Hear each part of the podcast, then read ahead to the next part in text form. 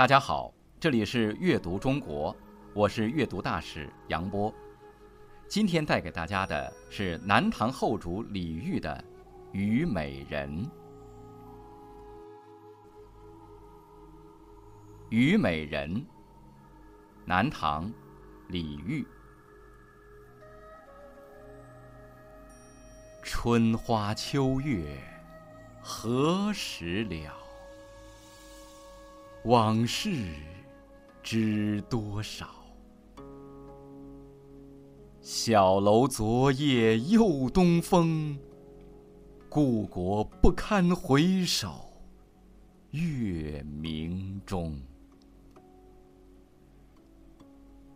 雕栏玉砌应犹在，只是朱颜改。问君能有几多愁？恰似一江春水向东流。时光啊，什么时候才能了结？往事知道有多少？昨夜。小楼上又吹来了春风。在这个明月之夜，我实在无法承受回忆故国的伤痛。精雕细刻的栏杆，玉石砌成的台阶，应该还在，只是物是人非。要问我心中的哀愁有多少？好像一江春水，滔滔不绝地向东流淌。李煜，字重光，号中隐，五代十国时南唐第三任国君，史称李后主。他继位的时候，宋太祖赵匡胤已经称帝三年。宋朝已经先后灭掉了后蜀和南汉，南唐的形势岌岌可危。在李煜继位十年之后，他向大宋称臣，以求自保，但南唐最终被迫，李煜也被俘关押，后来被赐死。李煜精书法，善绘画，通音律，诗和文均有一定造诣。其中词的成就最高，被称为千古词帝，对后世的影响非常大。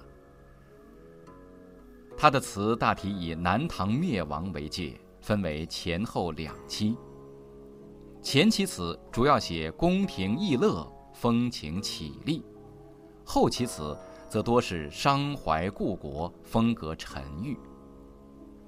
其中李煜后期的词语言自然精炼。境界开阔疏朗，与晚唐以来的香艳词风颇见异趣，所以在词史上具有里程碑式的意义。这首词是李煜的代表作，也是唐宋词中的名篇。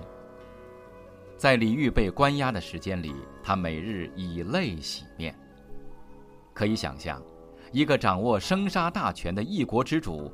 忽而变成任人宰割的阶下之囚，境况一落千丈，他的悲痛仇恨该有多深？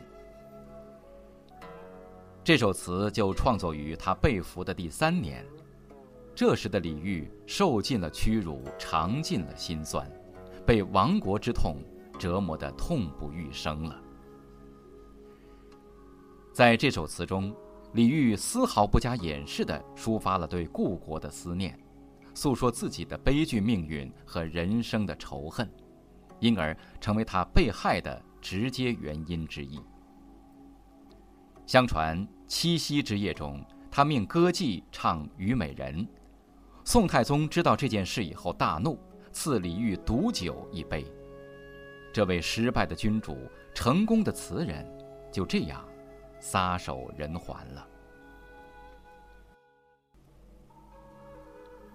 词的开头一句就极为沉痛：“春花秋月何时了？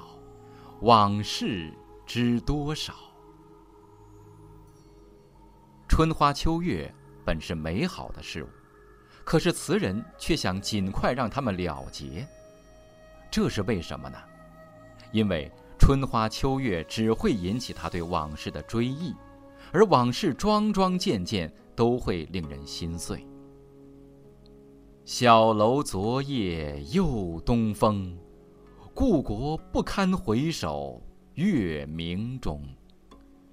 小楼东风，带来春天的信息，却引起作者不堪回首的嗟叹。因为作者的心境，他们也变成了不好的事物。词人联想到旧日的宫殿犹在，而江山易主，物是人非。回想起来，真是肝肠寸断。凄惨之至。结尾两句自问自答：“问君能有几多愁？恰似一江春水向东流。”词人倾吐心中不可抑之愁。一江春水向东流，也是以水喻愁的名句。含蓄地显示出愁思的长流不断、无穷无尽。以这样声情并茂的语句作结，大大增强了作品的感染力。合上书页，读者似也被这无尽的哀思所淹没了。全词以问起，以答结，由问天问人而到自问。使词人的愁思贯穿始终，达到很好的艺术效果。这首词意境深远，感情真挚，刻画了强烈的故国之思，取得了惊天地泣鬼神的艺术效果。诵读时需感情饱满，表达出作者的愁思与哀痛。春花秋月，何时了？往事知多少？小楼昨夜又东风，故国不堪回首月明中。雕栏玉砌应犹在，只是。朱颜改，问君能有几多愁？恰似一江春水向东流。